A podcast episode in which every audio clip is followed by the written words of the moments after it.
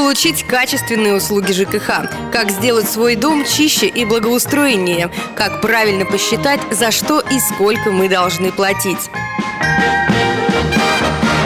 День ЖКХ на радио «Комсомольская правда» в Екатеринбурге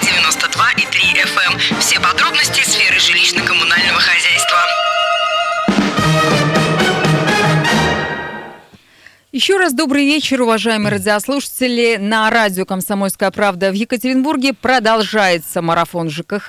Целый день с 7 утра и до 6 вечера мы говорим вам о коммунальном хозяйстве Свердловской области. Мы говорим вам о тарифах, мы говорим а, про свалки, про мусор, про то, каким образом в нашем регионе осуществляется работа через э, региональный фонд э, э, капитального ремонта, а также мы говорим про управляющие компании. Та тема, которая волнует всех, беспокоит всех, потому что мы с вами, уважаемые радиослушатели, являемся теми людьми, которые платят.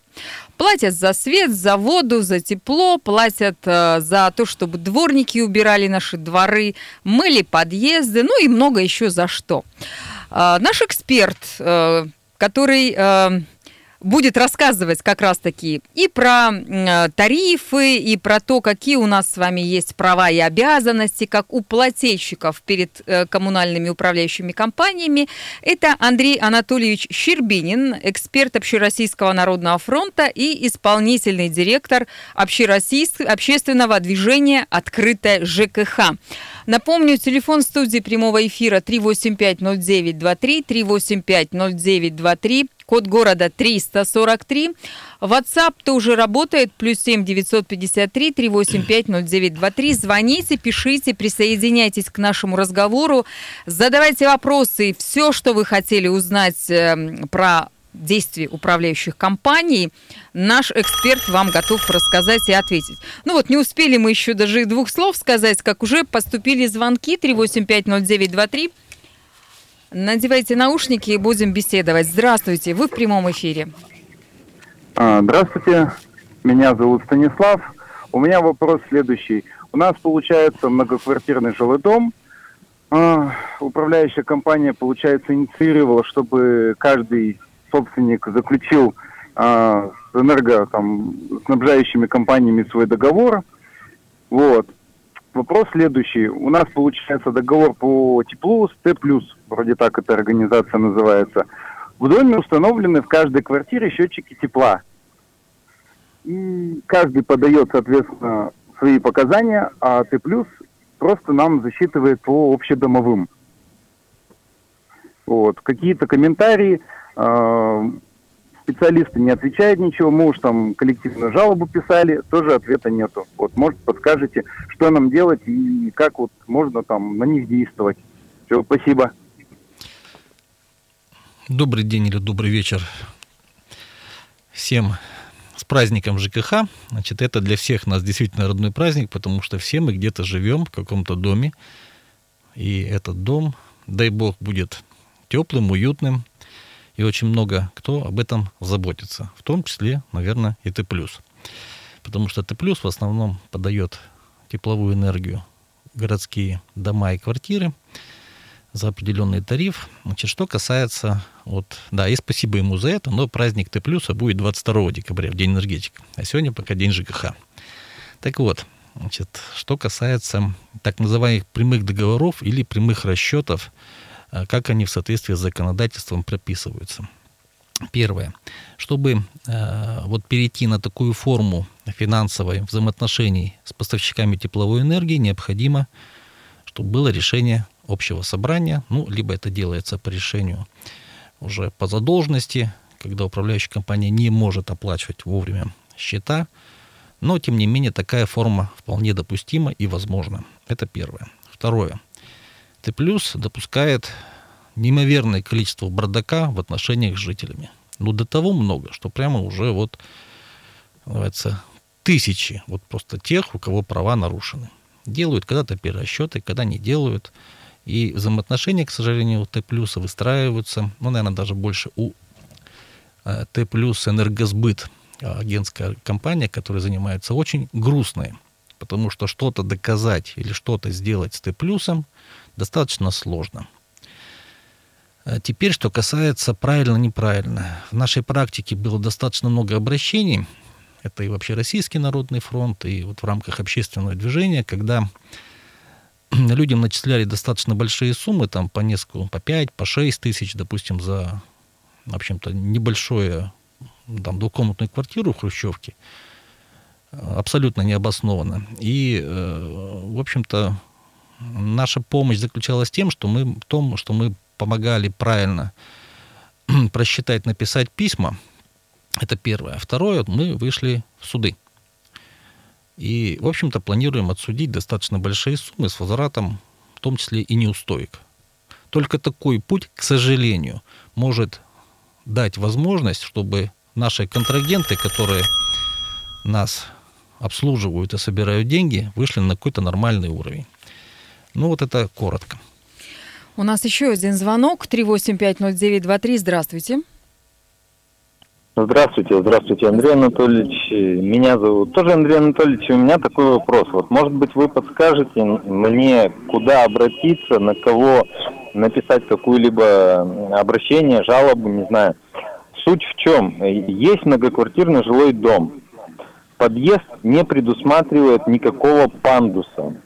Есть э, лесенки к лифту, к лифтовой площадке. А, управляющая компания и инспекция и прокуратура говорят о том, что проводите собрание, решайте собственниками и э, пандус вам сделают. Но, естественно, убедить всех жильцов для того, чтобы установить пандус, принять это решение, это ну, невозможно. Вот как поступить в данной ситуации? Спасибо. К сожалению, вам, в общем-то, дали правильный ответ, но не до конца. Потому что, э, вернее, правильно это хорошо, но не до конца это плохо. Действительно, для того, чтобы какие-то конструктивные изменения сделать в общем имуществе жилого дома, а это все-таки подъезд, это общее жилое имущество, и выполнить работу необходимо, соответственно, решение. Решение собственников. Но для этого, в общем-то, в законодательстве есть все рычаги. Для начала необходимо понять, есть ли у вас совет дома.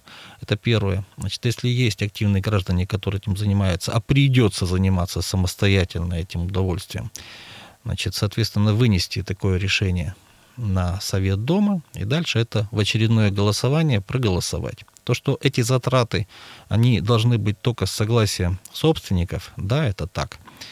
Я бы хотел сказать еще вот э, о том, что у всех должно быть понимание, что тех денег, которые мы собираем, их вполне достаточно не только на текущее содержание, очень хорошее содержание, но и на достаточно много вот разных дел, которые можно сделать. Просто как пример приведу, в том доме, где я живу, это новостройка, там лет 10 назад была, была управляющая компания, которую мы убрали. Нехорошая управляющая компания, которая почти ничего не делала, как обычно, только деньги собирала. Сделали ТСЖ э, и наняли другие управляющие компании, но уже на конкретные работы.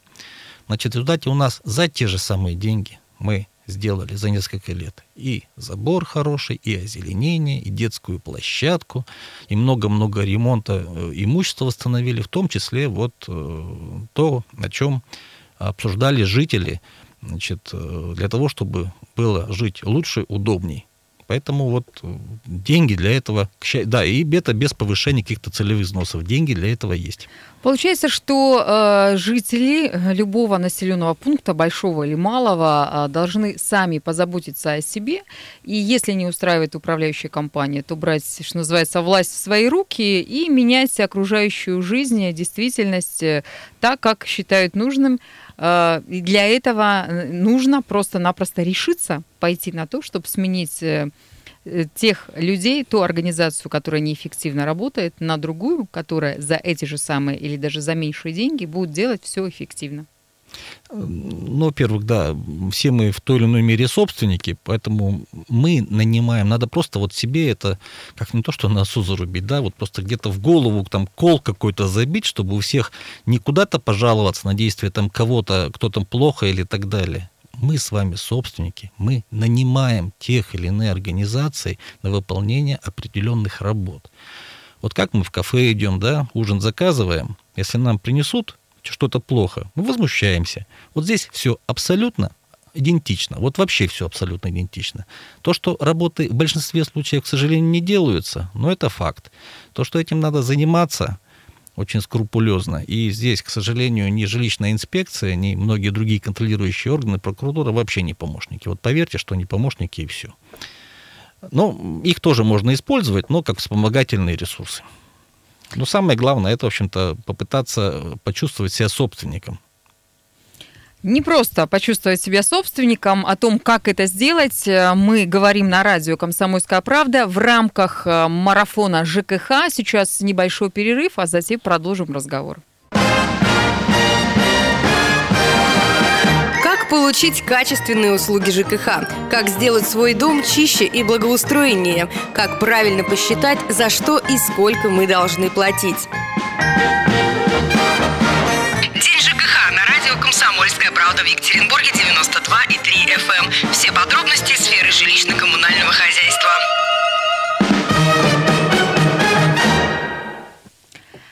Продолжается марафон ЖКХ на радио «Комсомольская правда». Андрей Щербинин, эксперт Общероссийского народного фронта и исполнительный директор общественного движения «Открытая ЖКХ» находится в студии радио «Комсомольская правда» Екатеринбург.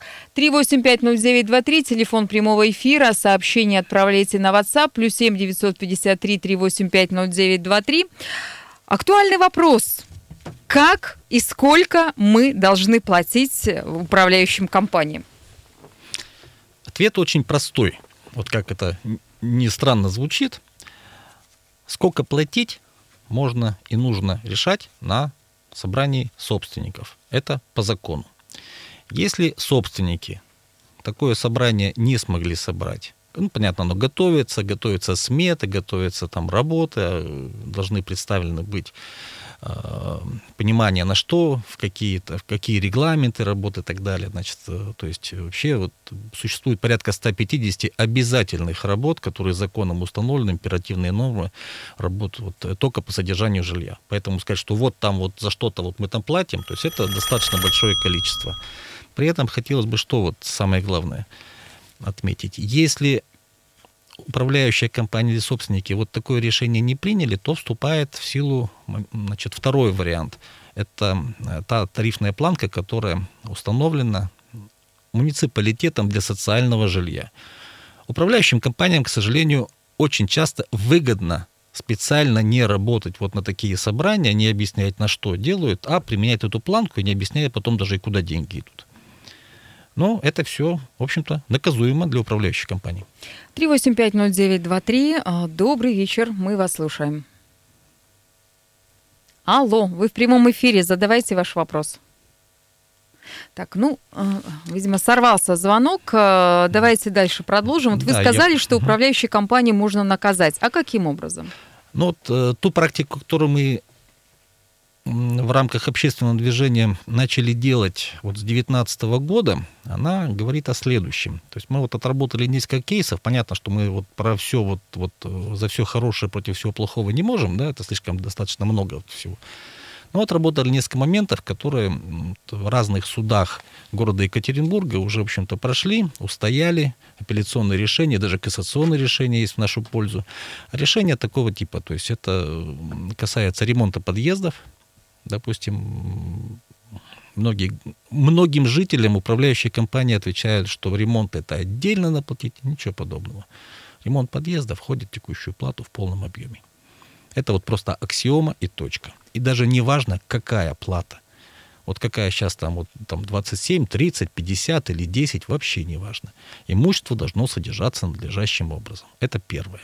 Второе. Если есть нарушения, они фиксируются актами, а потом мы людям в рамках нашей помощи через общественное движение помогаем отсудиться в мировых судах и, в общем-то, вернуть деньги за прошлые годы. Прошлые годы это исковой период три года. Да, неплохо. Получается, что все-таки, э, уважаемые радиослушатели, у каждого из нас есть права, не только обязанности платить, но еще и права, о которых мы не знаем. А, но если мы хотим э, жить в хороших условиях, если мы хотим за те деньги, которые платим управляющим компаниям, получать качественное, благоустроенное жилье, дворы, мы должны брать, э, что называется, себя в свои руки. И если не в силах организовать какое-то собрание, либо мы, э, не знаю, боимся чего-то, нужно обращаться к специалистам, к общественникам, которые готовы вам помочь. Кстати, как э, эксперт Общероссийского народного фронта, чем вы занимаетесь там, в ОНФе? Ну, в ОНФе немножко помогаем, пытаемся помочь. А, то есть это все на бесплатной основе, пытаемся помочь в решении проблем ЖКХ. К сожалению, это, конечно, не всегда получается, но тем не менее получается. Это не касается благоустройства. Вообще НФ занимается в основном, конечно, теми вещами, которые заняты, э, которые финансируются из бюджета. То есть контроль вот за этими деньгами. А вот если это, допустим, жилье, содержание, это уже бюджетных денег нет. Соответственно, там это идет помощь немножко людям в такой благотворительной форме через общественное движение. Еще один звонок, 3850923, здравствуйте. Здравствуйте. Здравствуйте. Слушаем вас. Скажите, пожалуйста, можно ли разделить квитанцию между собственником жилья и прож... а, сын и проживающим в этой квартире а, отцом? Вот так можно ли разделить квитанции между ними? Если собственность на квартиру, значит, это все-таки разные, там, как собственники люди, то да, можно. Вот такие интересные вопросы задают наши радиослушатели. А, если говорить, опять-таки, про наши права, а, права жителей города Екатеринбурга, права тех людей, которые оплачивают регулярно то хотелось бы э, вообще узнать, что еще кроме этого существует. И есть вопрос от радиослушателей на WhatsApp. Вам знакома схема застройщик плюс аффилированная управляющая компания? Ну, это стандартная схема. Да, знакомо. Я как раз в таком доме изначально и жил, где мы управляющую компанию убрали и начали очень долго, к сожалению, там застройщик обанкротился, и, в общем-то, восстанавливать неработоспособные системы пожаротушения, например, и так далее, и тому подобное. Все это мы делали. Именно для этого мы создали ТСЖ, чтобы наш, наш дом, он нас радовал, и там все работало. Но это, опять же, не панацея, это один из способов.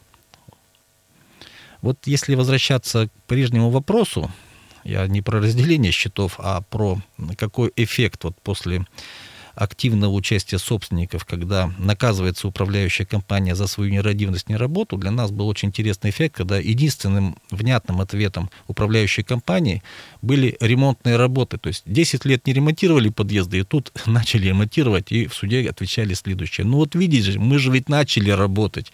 На что, в общем-то, суд абсолютно правильно ответил. А три года, а семь лет, вы деньги-то где? В общем-то, вот так вот. Удалось вернуть деньги? Или удалось... Э... И деньги вернуть удалось, причем достаточно большие. Люди были очень удивлены. И ремонт в подъездах делают. Ну вот просто вот э, эффект такой потрясающий. Вот на этой ноте мы и заканчиваем марафон ЖКХ на радио «Комсомольская правда». Напомню, что с самого раннего утра, с 7 часов и до 6 вечера мы говорили о, о коммунальном хозяйстве, о том, как защитить свои собственные права. Напомню, что прямо сейчас в нашей студии Андрей Анатольевич Щербинин, эксперт Общероссийского народного фронта и исполнительный директор общероссийственного общественного движения «Открытая ЖКХ». И мы говорили о том, как можно нам, обычным э, жителям больших и малых городов, Э, воздействовать на управляющие компании, как вернуть свои собственные деньги и э, сколько мы должны платить в управляющие компании. Спасибо всем, кто был э, на связи, спасибо всем, кто звонил, задавал вопросы и писал комментарии. Завтра, как обычно, с 7 утра мы вас разбудим и пожелаем хорошего, доброго утра. А сейчас всего вам самого доброго, до свидания. Радио «Комсомольская правда». Более сотни городов вещания и многомиллионная аудитория. Екатеринбург 92 и 3 FM. Эм. Кемерово 89 и 8 FM. Владивосток 90 и 4 FM. Москва 97 и 2 FM. Слушаем всей страной.